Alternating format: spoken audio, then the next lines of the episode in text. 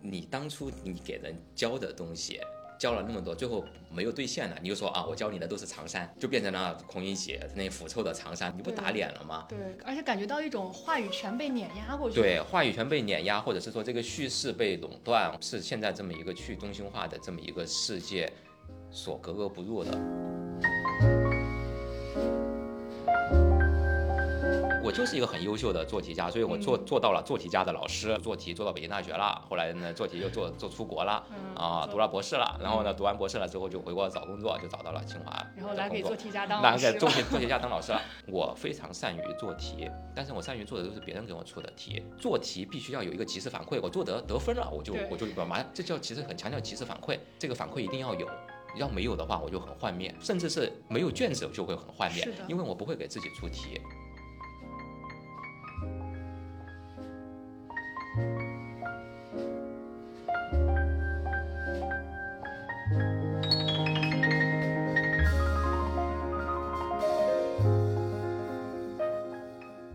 大家好，欢迎来到今天的人文清华播客，我是主持人张琳。那最近啊，有一个特别火的话题啊，就是关于这个孔乙己的长衫。就是说，有一些媒体说，这个名校毕业生找不到工作，就是因为不肯脱下孔乙己的长衫，放不下读书人的架子，不愿意靠劳动改变自身处境。那句话说的是，呃，学历不但是敲门砖，也是我下不来的高台，更是孔乙己脱不下的长衫。然后再联系到前一阵特别火的那个中传硕士火锅店当保洁，毕业五年存款五千，就这一类的热点话题吧。我觉得名校毕业生或者说小镇做题家找工作这个问题，其实很值得我们去深入的聊一聊。然后呢，我就正好发现蒙克老师他也在自己的 B 站上更新了一条聊孔乙己长衫的视频，这不是巧了吗？于是我们今天就约到了蒙克老师来录一期清华大课间的播客。呃，我先来简单介绍一下蒙克老师啊，介绍完大家就知道我为啥想找蒙克老师来聊了。蒙克老师是贵州人啊，他的本科毕业于北京大学元培学院的政府管理方向，硕士毕业于伦敦政经，博士毕业于牛津，研究的是社会政策。然后他博士毕业之后就来到了清华大学公共管理学院教书，现在已经是常聘副教授了。呃，从蒙克老师的履历也可以看出啊，他真的是做题家本家，就没有人比他更懂做题家了。呃，因为他做的是公共管理，所以呢，蒙克老师也经常在 B 站上去上传一些他自己用跨学科视角解读热点新闻的视频。我本人是非常非常爱看的，也推荐各位对公共议题感兴趣的朋友们去多看一看，应该会很有收获。然后我们要不就请蒙克老师先跟大家打个招呼。好的，感谢这个咱们主持人张琳的邀请啊，今天很高兴能够来到这个地方，跟大家聊呃这个不不局限于这个孔乙己长衫的这么一个问题。我觉得这个这个问题，我自己的思考其实核心它是一个，就咱们都知道直直接的一个痛点，那就是呃，咱们年轻人不仅是名校毕业的啊，或者是好多地这个毕业的找不着工作，呃，这个其实是本质上是今天的这一个我自己感觉，经济高速增长之后，它不可能总是两位数增长，它在放缓的过程当中，不能够创造如此之多的新的就业机会。呃，但是呢，我们很多的，包括我们自己的年轻人，我们所包括我们在学校作为老师教给同学的，对于社会未来的预期的那个期待，还是过去两位数经济增长的时候那种未来的期待啊，说学了这个专业之后就能怎么怎么地啊，肯定能找到工作，然后呢薪水很高，如何如何，所以呃这个预期已经形成了，但是呢现在遇到了这么一个新的情况，他就打破了这个预期，打破预期之后。人的这个预期它是不会那么快的调整的，要调整是很痛苦或者很那个的。所以今天如果有年轻人，嗯，要么这个这个所谓的毕业五年存款五千，对，中传硕士去当保洁，对，如果是这样，或者是说去求神拜佛，或者是怎么怎么样，我觉得我我都很理解，因为就相当于是过去老师教给你这个这个大家的，嗯，是没有预料到未来会是这样的。所以这其实也说明什么呢？也说明老师不要把自己想成知识的唯一的拥有者或者是一个垄断者，因为这知识更新换代太快了，嗯，对吧？就像未来就过去三年，或者是说三年前，谁知道有疫情啊？对吧？谁知道有 Chat GPT 呢？都不知道，嗯，所以很多的新情况发生了之后呢，可能也是给我们一个教训，就是过去所形成的预期或者是说一个一个期待得调整。那咱们做我作为职业的这个老师，就意味着可能是需要在大学里边儿就要提前给大家说好，或者是说对于这个预期的这么这么一个自我的管控或者自我的调整，这一点是很重要的。就是我觉得这是一方面，另一方面，我觉得之所以这个说法会被很多年轻人拿出来调侃，甚至有一些嘲讽和批判，对，可能就是他让对让我不舒服的那一点，就觉得说，呃，这事儿也不是我造成的，就找不到工作不是我的原因，你在怪我说我我之前对自己的预期是我上一个名牌大学，我将来是要去从事脑力劳动的，然后现在脑力劳动的岗位不够了，你跟我说你就要脱下你的长衫，你就把长衫拿自己拿长衫把自己锁住了，你要去干活儿，这个是我能理解大家的愤怒，为啥呢？是我我也会很愤怒啊，因为这有感觉就给给人很双标，就相当于是过去你承诺的是我上了这个，这个话也是你说的，对吧？你上了这个学校，高中辛辛苦苦，对呀、你们是怎么怎么地的？嗯，但结果现在呢，一一一到我找不到工作啊，我满腔的热情，满身的这个这个这个期待没有办法付诸实质实践的时候，呃，你又说啊，其实之前的期待是错的，嗯啊，你不应该有那样的期待。那什么话都让你讲完了，我说啥呀？对，所以这种对于听话人来说，其实是很很那个的，很不很不舒服的。嗯，对吧嗯而且真的真的很有意思。你知道，三年前我跟我的朋友做了一档综艺，我们第一期聊的话题是清华北大上综艺是不是一种人才浪费？啊那你看，三年后讨论的都是你清华北大毕业的，你还不脱下，赶紧不脱不不赶紧脱下你的长衫去干活去？对，我我觉得其实从这个内部的这个话语当中的这个矛盾啊，我就觉得，你当初你给人教的东西教了那么多，最后没有兑现呢，你就说啊，我教你的都是长衫，嗯，就变成了孔乙己那腐臭的长衫了，你不自己打你自己的，对吧？你不打脸了吗？对，所以在这个当中，就大家就感觉到一种，我不说虚伪吧，但是感感觉到一个一个这个这个话语变换的也太快了，就没有一个这种是给人感觉非常差的。所以我觉得，首先这种说这个长衫的，类似于像这样的话语，好话歹话都让你说尽，这种传播方式或者是说这种沟通方式就不好，因为他没有坦诚的告诉大家说，现在这个经济就是进入了进入了，就说首先这经济它不可能永远两位数增长。现在这个经济就进进入了转型的时期，然后呢，遇到了这样的困难，嗯，我觉得他哪怕是这样的比较坦诚的跟大家交代，现在遇到了这个困难，而不是说把这个困难的就感觉有点像责任啊推给某一方，我觉得都好一些。我相信咱们的年轻人或者咱们的所有的人都不是害怕困难的，但是如果你掩盖这个困难。或者是说，甚至是你在转嫁这个困难的责任的话，这就让人很不舒服。对，就很有问题了。就很有问题。所以我觉得在这个地方呢，首先是那种传播话语上的，应该我不知道，你看你是做新新传这个专业的哈。我记得我以前我看一个政治传播的一个书，里面就讲开新闻发布会最重要的一个东西是啥呀？就叫诚实是最重要的药物。因为现在的这么一个信息沟通的年代，它已经不像是过去你藏着掖着隐瞒一些东西，最后大家发现不了。它可能就是像林肯讲的呀，你看，你可以欺骗某部分人于永久，欺骗所有人于一时，但你没有办法欺骗所有人于永久，对对吧？那这种情况下，你迟早是被打脸的，或迟早是被大家发现，哦，事情不是这样。所以我觉得在这种情况之下，你还要藏着掖着的把这个困难给它掩盖起来，不给大家说真话，不那个等等等等，就尤其是大家从中感觉到一个什么呢？就是你不认错，对，而且感觉到一种话语权被碾压过去。对，话语权被碾压，或者是说这个叙事被垄断，或者是说什么，所以这种叙事被垄断，呃，是现在这么一个去中心化的这么一个世界所格格不入的，也是大家不太，就反正是不是这个时代的趋势了。嗯，所以大家会会有会觉得不舒服，或者这完全完全可以理解。就像我刚刚讲的，你诚实为上，现在就是有这么困难的对，问问题确实存在。然后大家一起来想办法，看看怎么弄。嗯，企业也来想办法，政府、咱大学生自己，特别是咱们老师啊，是不是得反思一下，之前教的东西确实没用啊，对吧？有了 Chat GPT 之后，教的东西很多东西都用机器人都可以解决了，那说明之前教的玩意儿确实没用，那咱是不是得重新讨论教学大纲得换？好多老师 PPT 十几年不换，对，教学大纲更不换，然后培养方案是不是得换？学分儿，这所有的都得，就是咱要直面困难，而不是把这个困难给推到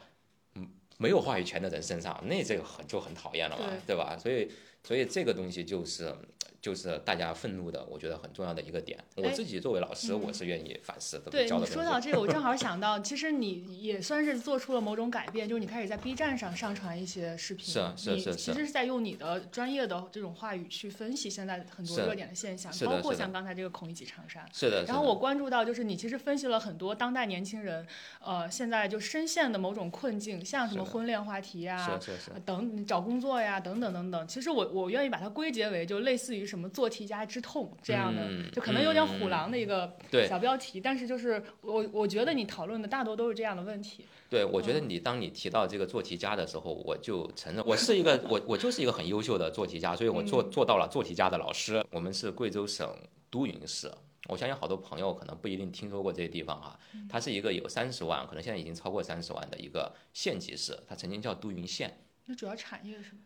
啥？呃，毛尖，哎，我要为我们毛毛尖毛尖茶茶叶，呢对哦，这个都匀毛尖啊，当然我们那地方还有什么？呃，当然我不知道现在这企业还有没有了，云酒肯定是有的。云酒。云酒，都匀的云嘛、哦啊，所以我们这个地方，我又给大家说，它为什么叫云呢？是均匀的匀，但它曾经不叫这个字，在在清朝的时候，它叫云彩的云。但我们那个地方就是少数民族聚居区，像我是苗族，这老是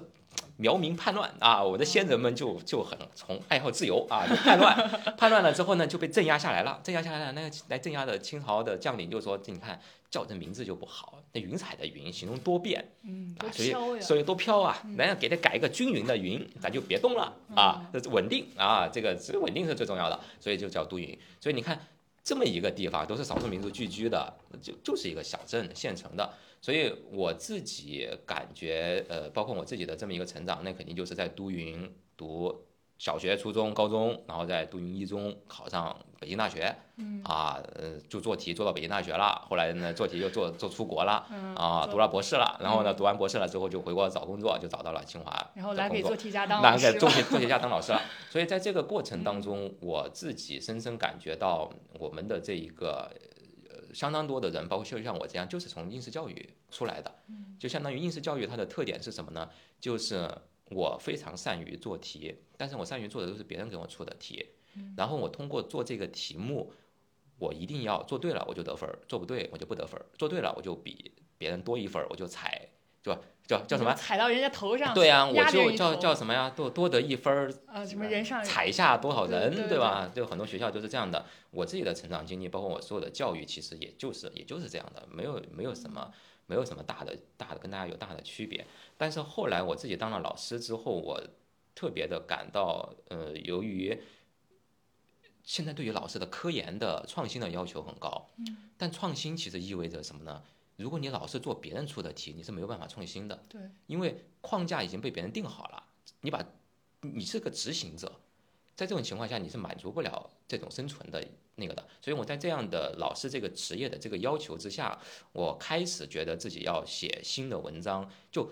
迫使着我，最终倒逼着我来反思这种做题家的这个。这种这种态势，就是说过去的思维定式，就是别人出了题我就去做，然后呢，做题必须要有一个及时反馈，我做得得分了，我就我就马上，这叫其实很强调及时反馈，并且呢是，呃，这个反馈一定要有，要没有的话我就很幻灭，嗯，甚至是没有卷子就会很幻灭因为我不会给自己出题。所以就像我刚刚讲的，如果一个老师他不会给自己出题，他的写出来的文章和东西他是没有新意的，而没有新意就没有办法发表，没有办法发表呢，你就没有办法在这么一个很严苛的考核环境当中给他留下来。所以其实是这个这份职业让我，开始逐渐倒逼着我去懵懵懂懂的开始说，哎，我怎么样在这个职业当中发展的更好呢？呃，我可能要自己要做出一番思维上的调整，嗯，然后才落脚到所谓当时社会上才有所谓的做题家这个这个说法，然后我才想到，哦，原来这都是应试教育给了我们这么一个思维定式，就是永远是一个好的执行者，永远只会做别人出的题。对。我你当时大概多大？你就是被我哎呀，我这个我就博士毕业了，我就到清华来工作了。那个时候也就一五一六年，对，就在这之前，在这之前，没有完全没有行为模式是什么样的？就是就是就是要拿最好的，一是老师给呃对老师给你的期待，家长给你的期待就是一张张的卷子，嗯然后呢，你把这张卷子做的分儿越高越好，这人生你就成功了。那你当时没觉得有什么不对劲吗？没有不没有觉得不对劲，因为你你在做题的世界里边是很厉害的，你是对我觉得是很强。我觉得恰恰恰恰是是什么呢？恰恰是自己好像比较擅长于做题，于是就从这种做题了得了得的分当中。固化了过去的这种思维，或者是说让自己对于过去的没有任何反思，嗯，因为好像你像这样做了，就来老师给你表扬，哎，父母以你为荣啊，学校还说，哎，你看这是我们优秀校友，什么什么什么乱七八糟的，对吧？所以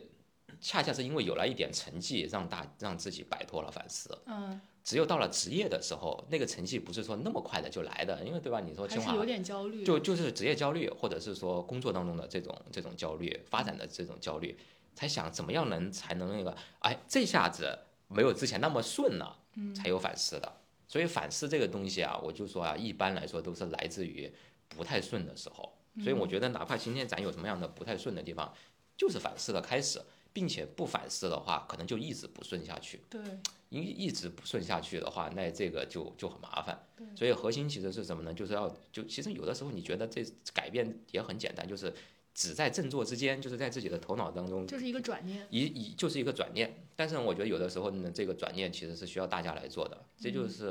社会学所强调的嘛。就是说，有的时候你一个人转念了没用，因为你是在一个社会环境当中。但像比如说我们今天做的这个节目，或者我们在 B 站上在什么地方做的视频，能够引起更多人的反思，因为更多人确实遇到了现在的问题。很多人他对于解决这个问题的思路其实是不对的，他是没有反思的，他是。那我就把以前的思路给它再做到极致。就有些人遇到今天的问题，说那说明我过去的执行不够不够好。我这个，但其实越像这样越解决不了问题。对。啊，所以你看，你想想看，如果我当时这个入职了之后啊，面对的比较这个这个严严的考核压力，我还是按照做题家的那种，我可能反而发不了多少文章。嗯。因为我都是按照别人已经既定好的框架，我就在你这个框架下做一点修修补补。做一点增量不大的东西，嗯，那这是价值不高，人家不会发你的，嗯，然后我就会越越焦虑，我就会说，哎呀，我是不是我过去做的不够努力啊？哎，但我就没有，如果是这样的话，那我那我可能今天我不会坐在这，我说我跟你谈这个，我可能早就卷铺盖走人了，我就不在这个这个这个这个地方。就相当于是这种反思给你带来某种自我解放，你跳出了那个框架，解放思想，嗯，所以我们为什么很多人不理解哈？这八个字为什么是叫解放思想才能实事求是？实事求是的意思其实是什么呢？就是说这件事情是什么，它的规律是什么，你要顺应着它去做，你不要逃避这个困难，逃避这个规律。但有的时候我们为什么会看不到这个规律呢？是因为我们所有人只能够看到自己头脑当中的思维框架所允许我们看到的东西。对我感觉这就是就那个词儿说智障嘛，其实就是你的智智慧，你有一层太刻薄了这个词，就挡住了你的目光所及。就是有的时候你真的在那个框架里边，你真是看不到那个。真的看不到。只有当你跳出来，你的智障破掉了，是的，是的，有有人叫魔障了嘛，对吧？魔怔了，这人撞了南墙他也不回头，是为啥呢？是因为当他的头脑的思维定式变固化了之后。很多现实情况已经发生变化了，但他看不到，嗯，于是他还照按照老的那套来做，于是你就更加撞南墙，你就更加痛苦。所以在这个这个意义上啊，我就就分享一句话哈，这也是最最近几次讲课我都跟同学分享的，王阳明的一句话叫“破心中破山中贼易，破心中贼难”。那个心中贼就是咱的那种思维定式。其实他你说破山中贼易的意思是啥呢？我只要这个思想振作了。转变了观念了，我相信咱们所有年轻人，咱中国人的勤劳、勇敢、勤奋、智慧，什么样的贼咱都不怕，对吧？但怕就怕在心中有贼，他不知道正确的方向是什么，或者是说能够破解的这个关节在什么地方。所以核心就是，我觉得王阳明的这个，他他应该是在正德十三年给他学生，他正要去带兵打仗，正用这样去剿匪的时候，他写信给他的学生。然后他就就说了这么两句话，说老师现在带兵打仗了，但是我告诉你，带兵打仗。破山中贼其实是很简单的，我们所有人这一生破心中贼是最难的。是的。啊，所以我觉得真是圣贤说的话呀，也是很值得我最近对这句话很有感触。你知道我最近在干嘛？我最近减在减肥。你你上次看我的时候，其实比现在还是要胖十来斤的。是吗？我是三个月瘦了三十斤。然后我跟你说为啥就是破。说我好羞愧啊！我说上次你看我的时候，肯定比现在瘦。对。就是为啥说破山中贼易，我特别有感触。就是我拿我们这种从小到大一路考学的做题家思维来减肥，我真的是啊势如破竹。就是所有人都来问我这个减肥教程，啊就是我可以做到每天瘦一，就精准控制，每天我就能瘦下一斤来。然后我第我就看来我这个做题家思维的破除有点早了，应该到减肥成功之后，我再破除我的没有。你这个你可以控制的，你就是在减肥这件事儿上，你用做题家思维来减；你在别的事儿上，你就不哎用这，个。你这样你讲的这个很好。为什么破三中呃破心中贼难？嗯，是在于思维定势对所有人都是必须的。对你听好了，为啥呢？如果没有思维定势，每天这么多的新信息，你没有办法整理，你没有办法理解。每个人他都要有思维定势，嗯，这个思维定势有了之后，你才能够应对每一天的生活，让你比较有条理的生活，而不是有一件事情来了我就着急忙慌的去处理单个的事情，不是。所以每个人都必须要有思维定势，所以它才破它才很难。是的，所以核心是什么呢？就像你刚刚讲的，当然有些情况下用思维定势一，对吧？减肥的时候用做题家思维，嗯，其他的时候要创新的时候就应该放下那些做题家思维，用一些别的思维了，用一些思维定式二了，嗯或思维定式三了，等等等等。所以思维定式本身没有问题，做题加思维本身没有问题，有问题的是只有这一个思维。对，有问题的是你不知道你现在这个思维里边，你要往后再退一步，退一步或者是往上再拔拔高一层，看到嗯哦，原来除了我原来的那做题家思维之外，世界上还有好多好多的思维方式的。我应该去主动的去学习那些思维方式。但做题家就像我讲的，已经是我们的底色了，甚至这个底色它之所以给过去带来成功，也是有它有道理的地方的。对，你不要立即就丢掉，你立即丢掉的话，一王阳明已经讲了，这玩意儿你基本上丢不掉，很难的。但第二是什么呢？第二是这就是你的过去，你不要跟自己的过去过不去，觉得好像怎么怎么地。所以我觉得这个地方的核心就是什么呢？我为什么我不讳言自己，包括不不讳言用“做题家”这个词呢？是因为这个这个定式它是有它有道理的地方的，它没有什么污名化或者错误的地方的，而是问题就是在于，如果你只有这个呢，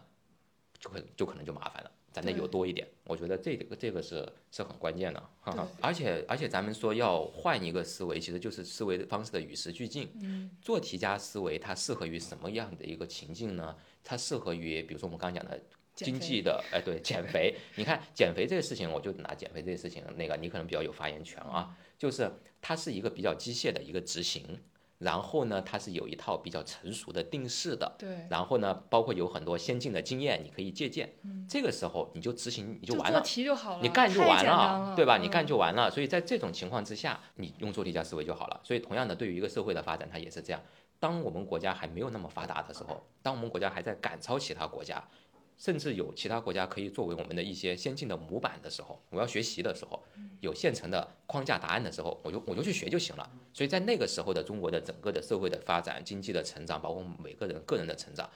就是有章可循的，就是有先进可追的。哎，这个这个作曲家思维 OK，但现在咱中国已经不是过去那，我们是世界第二大经济体了。而且是非常重要的，说在数字经济在各方面经验是在世界前列的了，没有人搞互联网经济有我们的那么那么大的市场，就不怎么那么快。所以在这个意义上，已经没有人给我们抄作业了。对，我不是说我们中国要给别人抄作业啊，别人可能也不愿意抄你中国作业，但是对于我们中国自己来说，已经没有说像之前那么多现成作业给你抄了，在这个时候就得创新了。嗯，而就像我们讲的，创新你就必须得反思，创新一定是建立在反思的基础之上的。说过去的成功经验是不是有不太适用于未来的情况了？那从哪个方面改呢？没有，因为没有可以学习的地方了，你就得自己去想了，自己去琢磨了，所以还是得反思自己。嗯，所以在这个时候，我们才提出来，要在做题家思维之外有别的思维方式，这个是很重要的啊。所以呃就是什么呢？就是这也是社会学的一个基本的一个思想套路是，当社会的形态、社会发展阶段、社会的结构发生变化的时候，你的意识就要跟上。嗯，你的你要主动的更新你的意识。但是你这个更新不是你天马行空的随便更新，也要基于咱中国现在变化了的实际，立足于你自己的实际、你公司的实际、你组织的实际、学校的实际，甚至社会的实际来更新，不过你自己瞎想的啊，瞎歪歪的，这点是非常重要的啊。哎，你刚才说这个观点，我就想到了，你应应该也是在你的这个创新性、颠覆性的思考之下想出来这个课吧，就是叫全球始终的社会学啊，对对对其实，在这之前，我就是听过从来不知社会学的课道对，从来不知道这门课一一门课可以叫全球史中的社会学。对，这是臆想的，其实是当时臆想的。我刚听到这个课的时候，以为你是历史系的老师，还是一个社会系的社会学系的老哎，师，最后发现你是公馆的老嗯师。是是是，对对对，嗯一个公馆的老师在大学里边啊讲社会学，嗯，还是全球史中还在全球史的社会学。中的社会学嗯是这样哈。这个课的来由是怎么回事呢？是我在一二零年的时候参加了一个教学比赛，那那个代表清华大学去参加比赛嘛，嗯然后呢，当时就当时就说要参加比赛，一般来说的套路是你讲哪门课，你已经讲了三四年了，你比较熟了。你就讲这个，这是最稳妥的。但当时我不知道鬼使神差的，我当时就想，我得来点创新的东西。我不想讲过去讲的课了，或者过去讲的课呢，它都是给硕士，因为我们公馆没有本科生，都是给博士生、硕士生讲，比较专业或比较前沿。这不这就拿去参赛，那评委他不一定能是是你的，那我觉得不太效果不太好。我说我要重新搞一门课，嗯，啊，就为了这个比赛，我要重新开一门课啊，所以当时就从头开始重新备赛，呃，再重新备课，然后备赛，是这个课是当时是这么一个这么一个语境下诞生的，所以就也是说要要有一点创新，就这是面奔着创新去的。奔着创新去的啊，所以在这个这个那个时候呢，但是但是那个时候啊，现在你看到的这个课的这个样子。呃其实只是当时那个设想的一小部分，当时画的饼更大，你知道吗？当时那饼是怎么画的？当时我当时我还记得啊，我在我那教学大纲当中写到，呃，英国的那个美学家约翰罗斯金，啊、你们如果搞艺术的肯定知道，约翰罗斯金的很重要很叫《威尼斯之石》那本书当中，他有很精辟的一个论述，叫人类任何民族写自己的历史的时候都写在三本书上。第一本书叫《功绩之书》，叫《Book of Deeds》，你这个民族做过啥啊？成就过啥事业？但是第二本书叫什么呢？《Book of Words》，叫做言辞之书啊，你做了这些事儿，你怎么样认识你的事儿啊？你的宗教是怎么样的呀？等等等等，你的言辞、你的思想。他说还有第三本书叫《Book of Arts》，艺术之书，你怎么样呈现你的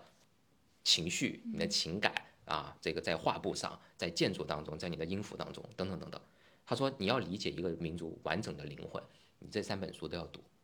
就相当于是既要知道他们做过什么，又要知道他们怎么样思考，还要知道他们怎么样表述他们所有的情绪、他们的情感、他们的意志这些感性方面的东西在艺术上的呈现。我说我这个课啊，啊，这是什么之书？就是三本书都得有，什么之书？这个饼大。所以说三本书都要，三本书都要有。我说为啥三本书都要有呢？我当时的这个，我就说你，我说你想啊，我当时跟几个教练兜售的兜售这个这个这个话术的，你看我的话术就说，你看哈，我们今天要讲社会学，社会学它是属于什么呢？我问你，社会学属于刚刚那三本书当中的哪本书？属于你看这就是老师的职业职业毛病哈就问一个我认为第二本。没错，这位同学回答的正确。第二本它是言辞之书，所以它是思想的结晶。但是任何的思想它不是随便歪歪出来的，它一定是基于他做过的一些实践。所以要讲清楚社会学这个东西，一定要回归到社会学所诞生所在的那个社会语境之下。就换言之，马克思为什么要写《资本论》？是因为他亲历了19世纪在曼彻斯特，包括恩格斯带着他去恩格斯加工厂看的，他自己还炒过股在伦敦，他看到的工业资本主义和金融资本主义，他看到了实际发生的事情，他才落笔写下的《资本论》。换言之，《资本论》的这个社会学的巨著或任何社会学的思想，它都植根于它所诞生的那个历史语境。嗯 Book of Words 一定会来自于功绩之书，他你所干过什么，漂亮事儿、丑事儿都在功绩之书上，然后变成了言辞之书当中的赞颂和反思和批判，对吧？所以你要讲清楚社会学、国际关系学，whatever，你都要回到那个历史那个东西当中来。然后，所以说我们这两本书才能一起讲吧，对吧？然后，马克思当时所看到的那个十九世纪的伦敦是什么样的呢？哎，有一个英国的画家叫特纳，特纳画了英国当时的样式，在工业革命时期，英国是一个什么样的？包括像当时的十九世纪很有名的法国的印象派，画的就是在工业革命之后法国的样子，这个阳光，哎，等等等等，包括包括为什么会有伦伦敦的那个就是那个那个雾啊，那个雾就是工业的雾啊，不是说印象派给你画的看不清，真的就是有雾。嗯，所以你看到没有？马克思眼中所看到的伦敦，就是特纳笔下画画布上的那个伦敦。马克思看到了什么？能不学习特纳吗？啊，可以可以，蒙老师这个课可以。Book of Arts 就就就来了。所以你要知道马克思怎么样看待或看到的东西。我们今天怎么样用马克思的眼睛看？除了看待《资本论》之外，不妨看看马克思当时所看到的真正的伦敦。于是有画儿，有当时的各种感官的，包包括音乐、戏剧，甚至是小说。嗯，比如说你怎么能不读狄更斯的小说呢？写的是最好的时代、最坏的时代，那就是伦敦的那个年代啊，对吧？工业革命的那个年代。所以你要理解社会学，最终这功绩之书和艺术之书，你都要读。哦，你这门课感觉上完你这门课，我但是我能力有限呐、饼是这么大，对吧？但是有时间有限，能力有限，目前呢也就只做到功绩之书和社会学的一些结合，艺术的这个东西呢，现在还在探索之中，对吧？艺术的这些东西就是相当于是在先一本一本的结合，结合了头刚刚讲的那两本之后，在后面的第三本再怎么样给它放上去，这就是一个很长期的工作了。于是。呃，由于只能够结合头两本《功绩之书》和《言辞之书》，所以呢才有了这门课，最后叫全球史中的社会学。它讲的是全球史，就是功绩就发生的历史实践，然后呢当中所体现的社会学的道理啊，是这么这么来的。如果整个饼都有的话，那应该是全球史与艺术史中的社会学，大概就是这个意思啊。所以当时是一张很大的饼，所以所以从这个饼当中你可以看到啊。它已经跨越了，或者是说突破了学科的界限了。对，这才是真正的通识啊。这呃，对，这就是对您说的非常好，这位同学。我是托儿吧？我对你这个个托儿，咱今天要是带货的话，您这个这个这个任务就完成的非常好啊。这个就是通识，所以说通识它并不是什么呢？就很多人对于通识它有错误的理解，他的这个通识错误的理解经常是我讲这个课是通识课，说明啥呀？难度比较低。对啊，它跟社会学门槛比较低，所有人都听得懂，这叫通识，这是错误的。通识，对对对，你看同学讲的就很好，嗯它不是通俗，它是什么呢？它是打通学科之间的界限。我们今天的学科分科啊，给大家汇报一下，诞生于十九世纪。当十九世纪的人在工业革命，包括之前的科学革命，包括嗯这个十九世纪的政治的革命，就是一一七八九年延续到十九世纪的法国大革命等等等等，就民主化，在这些革命的翻天覆地的改变了之后，他为了给这一个已经翻天覆地的秩序重就社会重新强加一个秩序，他就设立了各种各样的学科，有政治学，不包括我们就首先自然科学我们就不用说了，天文、物理、化学、生物，然后呢什么呢？政社会科学有政治学、经济学、法学、呃人类学等等等等，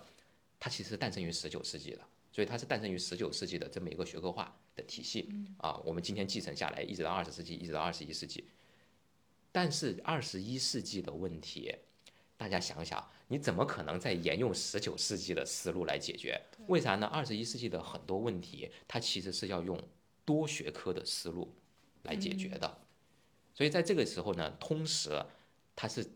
它已经变得不是一个说陶冶情操啦，我好像是学物理的，我去读点诗歌，搞点音乐，它不是这样的了。它其实不是一个奢侈品，它是一个必需品，它是个刚需了。因为你要解决任何一个问题，你都需要多学科的那个。我给大家举一个例子啊，这个这个东西讲起来非常抽象。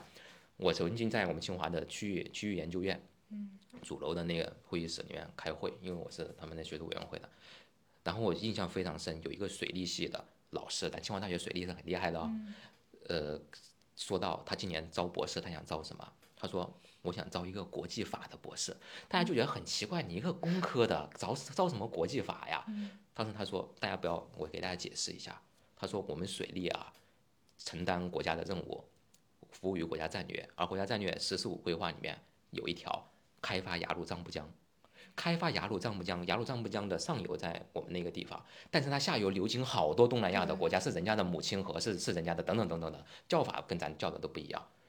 这就意味着雅鲁藏布江的这个问题，不只是你中国一个的问题，甚至不只是水利这个学科的问题，而是什么呢？当你影响到下游国家的时候，会涉及到国际关系的问题，当地的就是就是什么呢？民俗、民风，包括它的自然的这个东西的保存问题，这就是民俗学和人类学的问题。如果有了纠纷的话，那大家就就坐下来谈，那就是国际法的问题。他说的是什么？他就说水利这东西我们已经非常成熟了，但是呢，我们没有过跨国水体的开发。你看，跨国水体的开发，所以我需要有一个人，有个学生来告诉我，有没有什么样的之前的经验，在跨国水体开发的时候出现了国际上的纠纷，我们应该怎么办？然后我们再开放我们上游的时候，才能有一个提前量，预先考虑到可能出现的法律问题。这个所以说这个老师的是思考是非常前沿的，当时我们就非常佩服。所以你看，中国已经不再是中国的中国了，中国是世界的中国了，因为我们的影响力在全球辐射，我们的利益在非洲、在中东，不要说在欧美了，都有我们的利益。所以，当你的中国已经变成全世界的中国的时候，变成一个 global China 的时候，你的很多问题就一定是，就一定不再是过去十九世纪的那种学科的框架所能够框定的了。于是，就又回到我们今天一开始讲的，你为啥找不到工作呀？是因为你所学的东西还是两百年前形成的那套东西，它已经非常不适合于今天的解决现在的问题了。我们的老师应该像这位水利系的教授一样，率先意识到。这个问题，然后在他的团队当中补充这样的跨学科的视角，真正的培养出能够适应于跨学科的这种问题的人才。你说这样的一个懂国际法又懂水利的，他怎么可能找不到说雅鲁藏布江开发或者之后的一系列的问题的？你要有法务的团队啊，怎么可能不让这个人去？对对。所以我觉得核心是什么呢？就是为什么今天会遇到很多很多的。同学找不到工作的这样的问题，我觉得一很大一部分原因是在于教师，我们教师自己啊的懒惰。为啥呢？沉溺于过去的学科的分科、学科的思考、本学科的范式，画地为牢，没有说及时的像刚刚那位水利系教授一样，我得紧跟这个时代发展的需求、时代的痛点，更新我自己的知识。你想，你想想看，一个老师他愿意招一个完全外系的人。过来当他的学生，这其实也是要勇气的。对，因为一意味着你要跟他学习，他你当然会教他水利的东西啊，但是国际法他就是你们团队的成员呢。有些老师他是放不下这个权威的这个脸面的，嗯，这是所以说他相当的勇气的。所以他不仅同时他更是要什么呢？这种学识，他的这种洞见，这种 vision，对于团队以后向什么什么什么方向发展。他是要去闯的，他就像个企业家一样嘛，知道自己团队，他定战略啊。所以在这个意义上的话，只有这样的像企业家的紧扣时代的痛点的这样的老师，他做出来的教育，才能够帮助我们的同学奠定他以后可能找到工作的一个基础。对，其实又回到了最开始说的实事求是嘛。实事求是啊，所以为什么有的时候没有办法实事求是，就是因为懒惰，沉溺于过去的成就，沉溺于过去的思维定式，没有意识到。这个时代已经发生了变化，中国已经远远的它的复杂性、它的重要性、它的影响力。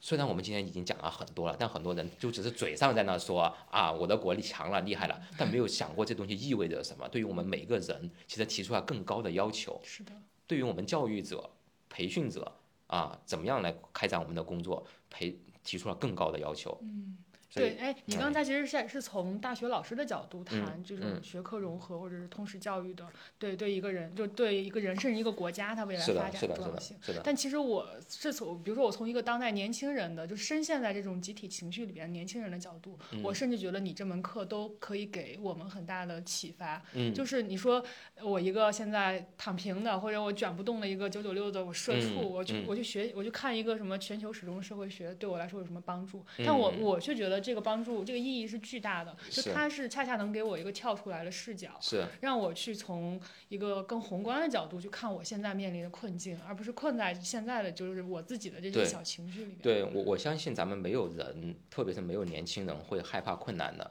我接触过的同学，这个不仅是有清华的，还有很多其他其他学校的，没有人怕困难的，但是我们怕的是这个困难没法理解。嗯。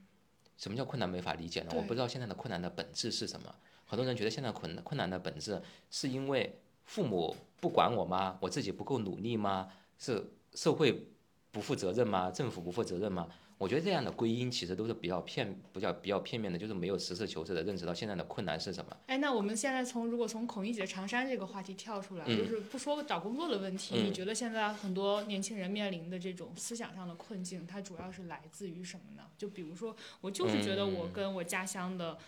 那个我父母我无法沟通，我就是他们就是想让我回家，我就是不想回回到那个小县城，然后他们就是想让我三十岁之前结婚，等等等等这一系列的，就是在。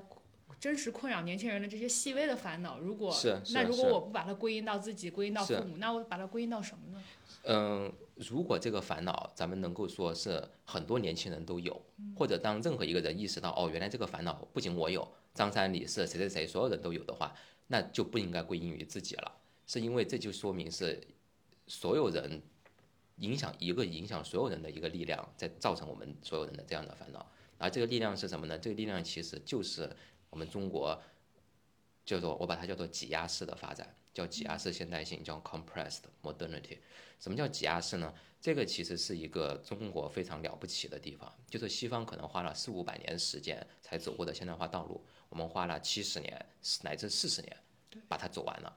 这就意味着四五百年时间，西方才从农业到工业到信息产业，我们这七十年就已经实现了从一个农业国完成了这个推动了快速的工业化。现在我们已经到了信息社会，我们已经身身处在移动互联网、大数据、人工智能的时代，仅仅是在这几十年的时间中当中发生的。所以在这个意义上就，就可能就会造成什么呢？造成一个人他可能成长的时候是在乡村，是在农业时代，他有着农业时代之后的思维，对吧？这是这个社会化所带来的。但是当他成长，当他当父母的时候，他就是身处于一个互联网的时代了。所以在这个互联网的时代，他自己的小孩儿作为原生的互联网人，做就不再会具有他那种农业社会才有的那种思维定式。嗯。于是现在的很多这样的问题，跟父母之间的沟通的不畅，或者困难，或者是甚至是矛盾，其实就是说，由于我们都同处于这样一个挤压式现代性的过程当中，父母的世界观跟你的世界观是非常不一样的。对，因为你是原生互联网人，但父母咱们要理解他们，他们的成长的年代，那个时代的中国，要么是农业，要么就是工业化的初期，他们所有的东西其实是在那个年代所形成的价值观。但是我们都知道，价值观它是有惯性的，它可能到我们三十岁左右，它就定型了。定型了之后，他又有了你，他就只能够按照他的那一套来抚养你，来要求你。而你呢，又跟他的生活环境又不一样，你所接受的价值观，那是可能是在新的时代、新的一个环境当中当中的了。嗯，啊，所以这种撕扯是整个的挤压式现代性所所带来的。这个不要认为是中国单独的问题，因为我们刚刚已经讲了，反复提到的是挤压式现代性，不是中国，就意味着只要你经历了挤压式现代性的这样的国度，它基本上都会有这样的问题。所以日本也有，韩国也有，包括像比如说像《那不勒斯四部曲》里面讲的意大利那个女孩是从意大利的南部非常就是说非常落后的一个地区，到了罗马去读大学，你知道吗？意那个意大利的南北，意大利的北部就就不要说罗马了啊、就是都罗马都已经算南，比较中间儿它都已经靠南了。意大利的北部那就是很很那个 fancy 很 posh 的，什么威尼斯、什么米兰啊，嗯，米兰人对于 所有的米兰以以南的人都是北非人，就跟日本的京都人似的。对，就说大家都是北非人，说哎，你来自于那不勒斯，北非人。那不勒斯对那不勒斯你跟阿尔及利亚一回事，所以在这个这种情况之下，那个女孩她内心当中的撕扯是很，她来自于非常的就是嗯这个传统的天主教家庭，但是到了那个接受了左翼的这个自由的那种思想。对，她的思想嫁了那个婆家，又是完全跟她自己的原是的生家庭，所以她的她她的由于是一个女性主义的写作嘛，它体现的更是女性角色当中的这种撕扯。传统的对于女性角色的定义和现代的对于女性角色角色定义不一样。所以我想说的是什么呢？就核心是咱们今天很多年轻人，包括我们自己，因为我们自己跟我们的父母也和很多时候也说不到一块儿。所以在这个意义上呢，我们所经历的的问题，首先一不是我们自己独有的，第二甚至不是中国独有的，是但凡经历了这样的挤压式现代性，在一个国家内部，它有这样的发展的先后顺序和这样的区域之间的鸿沟的话，它一定会遇到的这样的问题。对，所以你像这样讲的话，我觉得可能在一点点上你会释然，觉得这不是我的问题或者我爸妈的问题，他们可能还是爱我的，或者我还是愿意去爱我爸妈的，但只是说我们都面临着一个我们没有办法所掌控的一个大的一个时代的这么一个进程。嗯所以我觉得这个肯定，这可能是解决问题的第一步。哎，我觉得这点其实跟我最近观察到的现象有点联系，就是不知道你有没有看到过一个嗯词儿叫“小镇贵妇”，就是越来越多哦。大城市的女孩儿，她可能到了三十岁之前，二十八九吧，她、嗯。呃就是在父母的强烈要求下，其实她在小镇是会过得非常滋润的，就是嗯。都是富养长大的女孩儿，然后父母嗯可能在当地条件也不错，嗯。就回到小镇，回到县城、嗯。去开上一个什么。名豪车，然后住上那种。大豪宅嫁一个人，然后每天就做做美甲，做做医美，带带孩子。我最我最近这几次回家，就发现我有很多的小学、中学同学都成了这种小镇贵妇。那他们是在大城市读的书，对，但是就回回到那个了，在北京、在上海读的书，回到县城，然后跟他们聊天呢，他们一方面就是也是有这种。呃，被父母控制啊，或者被父母拽回来这种感觉，就是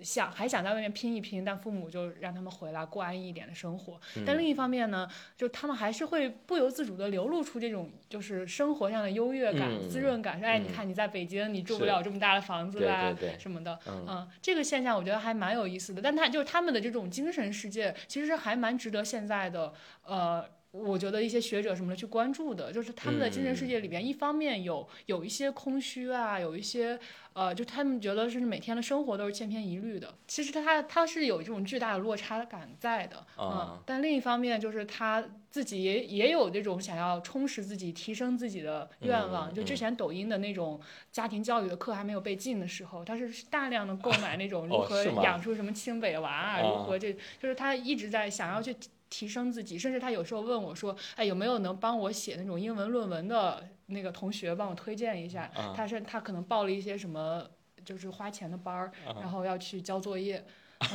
就是说，他他他，就说相当于他回到了，就是过上了小镇贵妇的，他还想卷这些吗？对他还是想提升自己，可能要我不知道是不是要提升给自己的婆家看，提升给自己的老公看。嗯。或者他就是内心就是虚无，就是空虚，就是没事儿可干。我其实我倒没有特别关注小镇贵妇这个事情，但你今天刚刚提到这个，我自己我猜测哈，我我猜一下，就是可能回回到他们家乡去做小镇贵妇，其实是不是一个避险的一个选择呀？因为在大城市当中风险，尤其这几年，对吧？因为更多。对，因为这几年我们的一个关键词就是风险嘛，风险是一个很重要的让人回归家庭的因素。就什么意思呢？就是说，呃，在有极高的风险的一个环境，不管是公共卫生的风险、金融的风险，包括就业的风险，我被开了呀，或者怎么被裁了呀，等等等等。在这种时候，你如何抗风险呢？第一，你靠政策，就比如说是有社会保障的政策，有什么失业的抚恤啊，等等等等啊，失业保险等等等等，生病了有医疗保险，这都是风险。但如果这些你觉得还不够的话，或者这些还没有那么的完善的话，你就得最重要的到回归什么呢？回归自己的家庭，回归故里，回归故里啊，回归自己的家庭，因为到高风险的时候，血缘才是保证你抗风险的一个非常重要的一个手段啊。父母一定会接济你的，父母一定会接纳你的啊。所以在这一个意义上来说，我多少可能能够理解他，虽然在这个嗯大城市得了高学历了或者怎么地，他要。回到去当是家庭主妇是吗？呃，也找也他爸也给他找个班上，但是去那个国企就每天打牌，哎，就然后中午打牌赢几把 就回家，下午去接孩子。反正是这样，就是说，一般来说高风险的时候呢，社会会有一种嗯很正常的保守化的趋势。就什么叫保守化呢？就是说我一切以稳为主。就比如说，我们一定要进体制内，我们一定要回到家庭当中，所以这是以稳为主。这个其实是一个很正常的一个避险的这么一个避险的一个策略。但是你可以看从你刚刚的描述来说，他在避险的同时，有危机意识，对他又有危机意识。我我一方面我想回归家庭。对吧？回归家庭可能也是他从小他在那个小镇当中对于女孩的期待，他也接受这个期待。但是呢，无奈呢，他又被送到了一个大城市，比如说上海那么洋气的一个地方去学习了这个现代的那一套，觉得女性就应该独立，或女性就应该追求自己，做自己，不应该相夫教子或者怎么样。呃，他这两块儿他就会比较撕裂，所以他就难以自洽。可能人，我觉得猜测吧，可能人都是既要又要的，我又得。我又得回归家庭，让家庭帮我兜住，但是我又想把这个命运掌握在我自己的手里。是的。所以我觉得把命运掌握在自己的手里，这种心态，我更愿意是解读为，哪怕是小镇贵妇都有。嗯。对吧？对。这其实才说明小小镇贵妇有自由意志。也有自由意志，就说这自由意志是不可磨灭的。嗯。或者说这个自由意志是，就伴随着他，哪怕做了小镇贵妇，甚至是伴随着他之后很长时间的。这就意味着什么呢？意味着咱们社会的发展方向。还是在，就是说，不管你愿不愿意，或你同不同意，其实都是在个体的自由意志的伸张，或者是说大家的这种成长是非常顽强的。对，这个其实可能可能哈，就是社会的发展的方向。所以今天我们很多年轻人为什么会有内耗，其实就是就是这个原因。你这种撕裂呢，就会让你进行选择的时候，你总是觉得两个，这就是把你朝两个方向的像这样的撕扯，就能量就能量就耗散了，就很多的这种耗散就，就很多能量就没有很好的花在说我把一个方向选好，我去做这个事儿，嗯，他呃，就就花在就是说服，租值消散。对，就说服谁了，说服对对方了，然后让让嗯。等等等等，比如说我要留在城市了，我得说服我爸妈同意我留在城市。很多时间其实是花在说服上，花在这种对于爸妈的各种的情绪上面，怨恨可能是有，但是呢，觉得对不起、内疚都有。嗯，所以这种情绪上的就有很多消耗啊，其实可能也是咱们今天很多对。年轻人这个这种哎，那你当时上大嗯学是零四年吗？零四到零八年，反正北京大学这个这个环境呢是，他不管你，他是相当的散自由散漫的，但他那种自由散漫啊，我现在回忆起来，他并不是。多少出于对自由这个价值本身的尊重或或遵从，纯粹是因为它的管理体制是陷于一种近乎瘫痪的状态，它没有说在你在一个清华播客里说北大的体制瘫痪，我我有资格说话，因为我在那个地方度过了非常宝贵的四年的时候，我是被管理过的。然后现在我在清华接受管理，我这两种管理方式我可以对比。它是一个，它是就是就悖论性的是什么呢？就悖论的地方是在于它的这个管理是比较松散的，于是悖论性的造成了自由被保存下来。所以，但是他这种被保存下的自由，不是因为他尊重自由，他在呵护自由，他至少没管上，同志，所以是这样的。所以，嗯，在北大的那几年，就是跟说之前的那种非常呃有纪律性的学习呀、做做做题啦、提分儿啦等等等等，就不太就不就就不太一样。那这种不一样也是你自主选择的吗？嗯，没有没有，这不一样，不是我自主选择的，是因为在北大那风气就是这样，就因为我除了他的管理，他就是所有人在里面都都很那个，都很散漫。都很散漫，而且那个时候的整个的风也没有说一定要去报一个什么加一啊什么之类的，当时那个风气没有没有这么的哦，还我想好像还有一个主要的原因是为什么没有那么卷，一个主要原因是我们那学院叫元培，那时候都现在叫都知道叫元培学院了，但那时候都没有元培学院，还没有建院呢，叫元培计划，元培计划是到。大二结束了，你才选择你的专业，所以这就到造成什么呢？就是这就造成了你一进你的寝室，大家可能以后都是各种各样的专业的。你看这个就很关键，都是各种各样的专业的，就说明你们之间不存在竞争关系。对，于是你身边的人，你就不会说，哇塞，这人在报托福已经考了多少分了，我不行我也得报一个，或者我有刚刚他的那个老师的那个小论文说他写得好，我我是这个专业的，我也要写的怎么怎么样，没有这种没有这种紧迫性。我以前不，我以前不觉得这，我以我以前觉得所有的系都是这样的。后来我前两天，我就上个星期，我跟一个北大同学交流，我才就发现原来不是，就大多数人不是这样的。嗯为什么呢？是我们当时在卧聊，就是说我们寝室卧聊，天南海北的聊，就像咱现在这样聊聊聊聊天一样。但现在我才知道，原来有些学院啊，他们这个一个寝室一个专业卷到什么地步，就卧聊的时候发现你的知识量比我丰富，哎呀妈呀，我这个不行了，我这个就是觉得很压力很大，觉得这人懂得比我比比我多，哎呀，我都睡都睡不着。你看，就是今天的大咱们同学就到哪个地步，我闭眼之前一秒钟我都在卷，睁眼了我又开始卷，甚至在梦中都在卷。我觉得这种卷哈，真的是非常消耗人的那个的。因为别人比你懂得多，或者别人知识量比你大，这个时候转化为的不是说，哎，我有一个朋友，他以后可能会成为大教授、大学者，哎，我有这么一个朋友，有这么一个资源，他不是转化为这，转化为的是，我要压你。哎呀，我都不能压他一头了，我怎么样才能压他一头啊？他转化为这种心态，那这个就是人就活得真的是太累了。人如果活得这么累的话，他是没有时间来搞创新的，就没有时间走出新路的。所以你看，我们讲为什么？就又是回到说今天的这个教育内容上比较过时，嗯，然后在这种环境当中，它是强调什么呢？它强调选选拔，它不强调培养。对，教育的功能最基本的功能有两个，一个是选拔，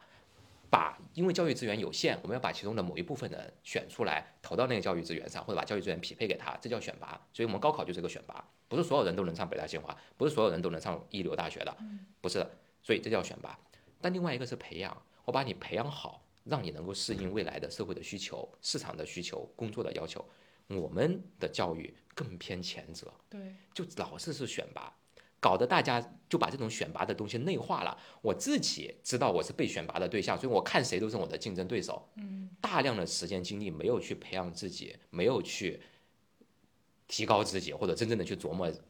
怎么样来适应适应这个未来了。老师也是一门心思的，说把你选拔出来，我带出来一个优秀优优博论文什么什么的。他也是这个想法。对，哎，你刚才说这，我想起了一个特别好玩的，也不是好玩，有点心让人心痛的例子。我前几天回老家，遇到我一个小学同学，啊，初中同学，他跟我说：“张琳，你知道吗？就是我一直特别恨你。”啊，我说为啥恨我？他说以前就是初中的时候，你们山东人都这样吗？对，而且而且梁山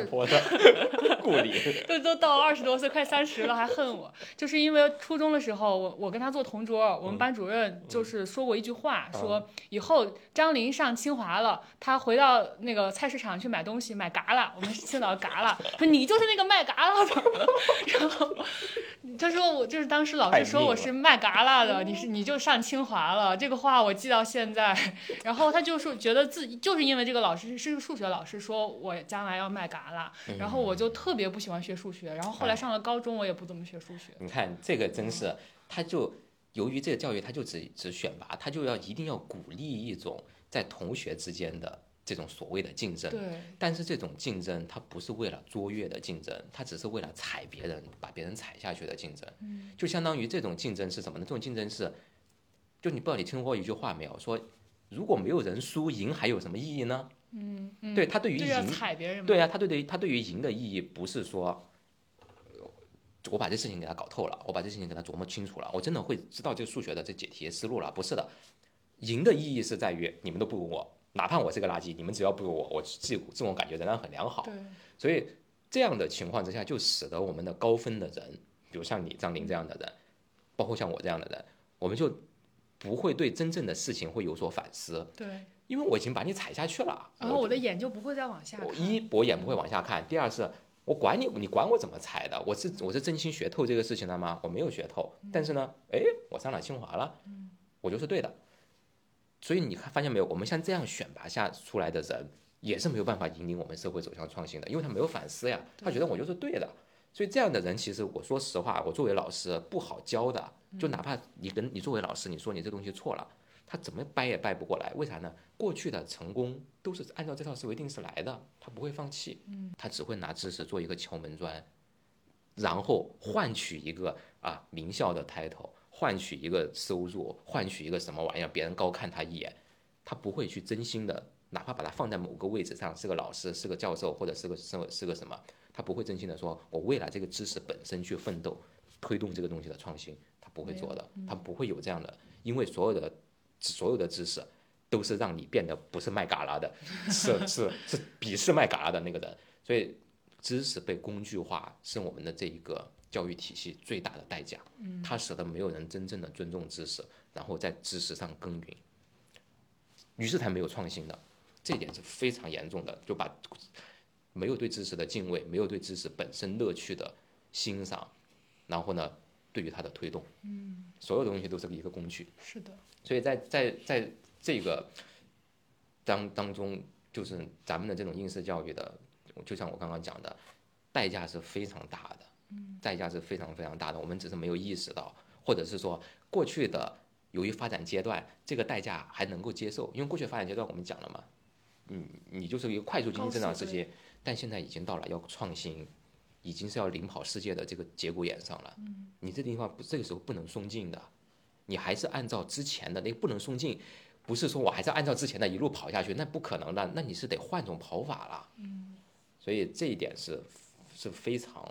非常值得我今天作为教师啊，所以从我们这个职业的教育的这个角度来来多多说两句啊。哎，那如果就是大家听了今天的这期播客，对蒙克老师的这种思维方式或者他的。学说非常感兴趣。我哪有什么学说呀？我又跟你 就是你是你算是一个社会学家吗？如果如果要我不能说家吧，我是个社会学爱好者吧。社会社会学学者。我没有社会学教师，我就当老师的。我我是我是我其实本质我其实是怎我我不是科班社会学出身的，我没有一个社会学学位的。你本科学的是政府管理方向。我本科是原培学原培计划的政府管理方向。嗯。然后呢，我的硕士是学的是公共政策。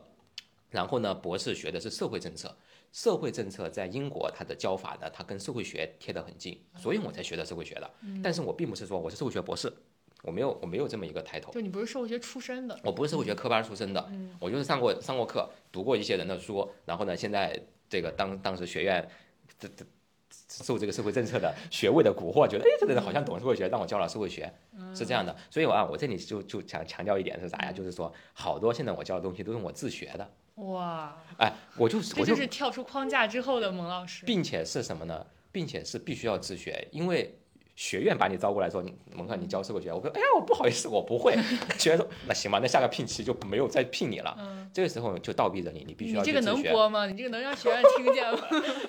那对不上，对不起学院了，真是。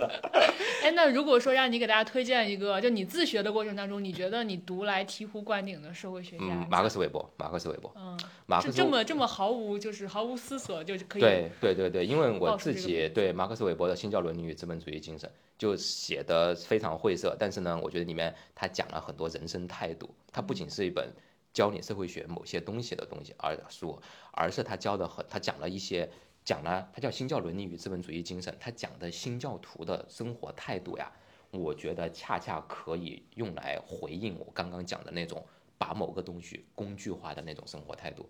新教徒的生活态度是什么呢？新新教徒他跟之前的宗教改革，它相当于是基督教本来只是基督教，就是一个母体，但是呢，在一五一七年的时候，有一个叫马丁路德的人，在维滕伯格的叫维滕堡的城堡教堂，钉上了九十五条信纲，大门上批判天主教的一系列搞法。就当时的基督教啊，当时还没有分天主教，就当时基督教一系列搞，当时基督教搞法是什么呢？是说。你好好工作，你工作来了之后，你的财富，财富你就去捐献，捐献了之后你就能上天堂，对吧？赎罪券，赎罪券嘛。马丁路德说：“你这些东西都是扯淡，都是错的。为啥是错的呀？漫步说上帝稀不稀罕你那三瓜两枣的，漫步说这个。”你用捐献的方式想要获得拯救，无异于你觉得你一介凡夫俗子、肉体凡躯，你用你自己的意志和行为影响上帝的行为，影响上帝的选择，多么大的僭越呀！嗯，就又于是他说，那你怎么样得到拯救？拯救呢？不是靠这样去捐，而是什么呢？你就读圣经，叫因信称义。你读了圣经之后，你单独跟上帝对话，也不要所有的这些中间商了忽悠你，不要中间商了。你自己勇敢的跟上帝对话，按照圣圣经上的讲的东西去做，所以在这个这个上面，工作的意义就变了。工作曾经的意义是你去做这个工作，这工作是赚钱，赚钱的什么呢？有钱，有钱了之后呢，要么留给子孙后代，要么就去求神拜佛去捐了。现在他告诉你，你捐肯定是没有用的。那那工作的意义还在什么什么上面呢？他工作意义就在于它本身。为什么呢？任何人到达他的这份工作。在他们的那个新教的教义当中，路德的那说他是你的天职，是上帝安排的。既然是天职，他叫 calling，就让你去做这个事情，就是上帝让你去做的工作，是它本身的意义。于是你在做的过程当中，你就体会这个意义本身，而不要把它工具化。嗯，所以哇，最后扣回到了孔乙己的长衫。呃，我我没有想过扣回这个啊，就说你不要把它工具化。所以在这个在在在这一个地方呢，呃，包括工作的意义，包括财富的意义就发生了变化。曾经人觉得我做了这件事情，这个财富就是我自己的，但是呢，新教徒说这个财富啊，它只是上帝安排我这个在这个天职之上的一个副产品，天职本身才重要。我不是这个财富的拥有者，我只是这个财富的守护守护者。我是谁的工具？我是上帝的工具，我是上帝那无上意志。的工具，我服务于的是上帝的喜乐和上帝的荣耀。嗯，所以在这个意义上，大家你发发现没有，他就把他自己放下了，自己变得不再重要了。对，所以就就就是什么呢？为什么我们有的会汲汲于某件事情的意义呢？或者汲汲于某件事情的结果呢？就是因为太把自己当回事了，觉得我付出了努力，我一定要得到一个回报。这个其实就是就是就是我们刚刚讲的应试教育下必然的结果，因为我做了题，我一定得分儿，这是一个思维定式。这种思维定式本质上就是太把自己当回事，我只要付出努力，我就能得到回报，把自己的努力当做回报的一个充分条件，这其实就说不好听点，就太把自己当回事了。因为最后你的那个努力有没有你想要的回报，不仅仅取决于你的那个努力本身，还取决于好多其他的因素。有个很重要的因素是别人需不需要你的这个努力。嗯，它是一个公共的东西，不是你私人觉得 OK 的。如果你私人觉得我做了努力一定有回报，就意味着哦，你张琳，我疯狂追求你，你必须要爱我。嗯，你你身身边当中，如果你遇到这样的追求者，你不很报警啊！你就一是你是要报警，你第二你就觉得这人很让人害怕呀，你怎么执念到这一步啊？并且你觉得这人很自大呀？凭啥你爱我，我就要 love you back 呀？嗯，但我们有的时候应试教育就给人的思思想就是这样，我只要努力的做题，我做对了，你老师怎么不爱我呀？对，只要救，酒要就，这就是错的。所以，就就是新教徒为什么说那本书它值得看呢？它其实讲的就是人家的他们，我不是说要传教啊，不是说要学人家啊，而是什么呢？而是他给你一个启发，就是说生活态度当中有一个种生活态度是不要把自己太当回事，而要把什么东西当回事呢？一个更伟大的一个事业，嗯，那个事业在对于新教徒可能是神，对于每个人是什么呢？那就得你自己去寻找了。所以在这一点，这种态度，我觉得是值得值得学习的，或者不是对不起，不是值得学习的，因为咱们不是教徒，而是什么呢？给你有一定的启发。他的那个启发啊，我我其实本质上就有学者就是说，新教徒的生活态度就是两个字，叫克己，克服自己。嗯，这其实是每个人从出生以来都要干的一件事情，克服自己。所以现代人的一个真正的难的地方或者纠结的地方是什么呢？一方面要尊重各自己的意志和个性，你因为因为最终你只有你自己，嗯，现代的这种社会，但是呢，你又要克己，你又要压压制住自己，把自己看得非常了不起的这种，说没有没有我就不行了，或者这个事情我精心努力了，你为啥没有回报啊？你为啥不爱我呀？等等等等的，你又不要这样。所以新教徒的他们的那就是他们的故事，韦伯写的他们的故事，其实反映的恰恰是今天我们现代人比较缺的克己的这个东西。我们现在人很多的其实更多是前者，说我张扬我自己的个性啦，或者我怎么怎么怎么样啦。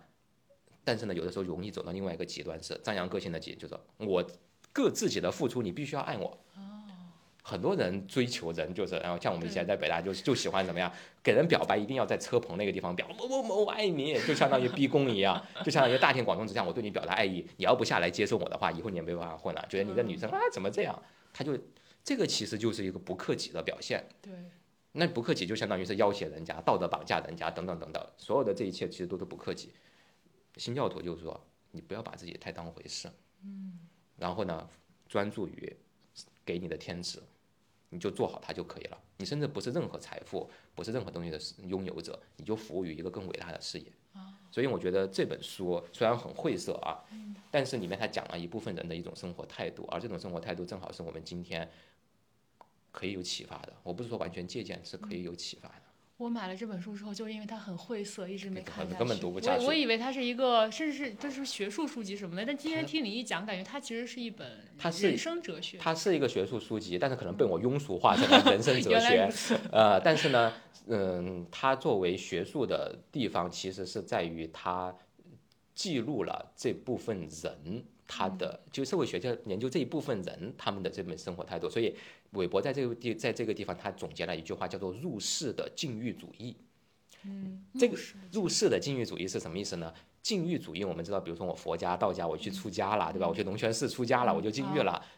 这叫出世的禁欲主义。东方的很多禁欲主义是出世的，但是呢，韦伯说这帮新教徒他们是入世的禁欲主义，他是入世，入世的意思是什么呢？在家修行的。不是啊，不对，在工作当中修行，我就做我的这份工作，我就做做好我的这个工作，这叫入世。但禁欲是什么呢？我不觉得我做的这个工作最后是为了我自己，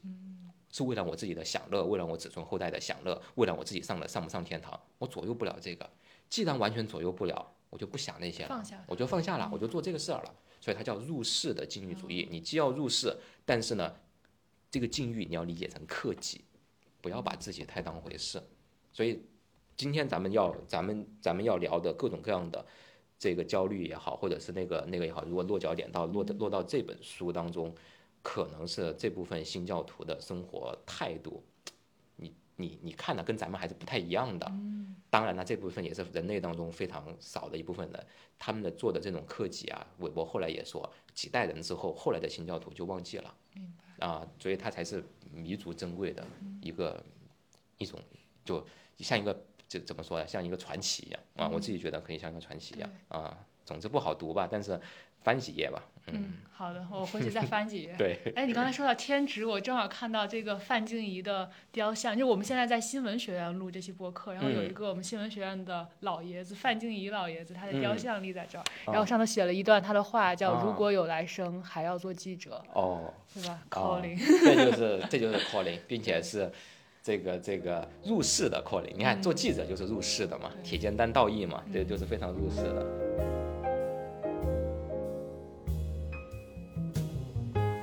本期播客内容到这里就结束了，感谢您的收听。我们的播客节目《人文清华》已经在喜马拉雅、小宇宙 APP、网易云音乐等各大播客平台上线了，欢迎大家订阅收听。谢谢大家，咱们下期节目再见。「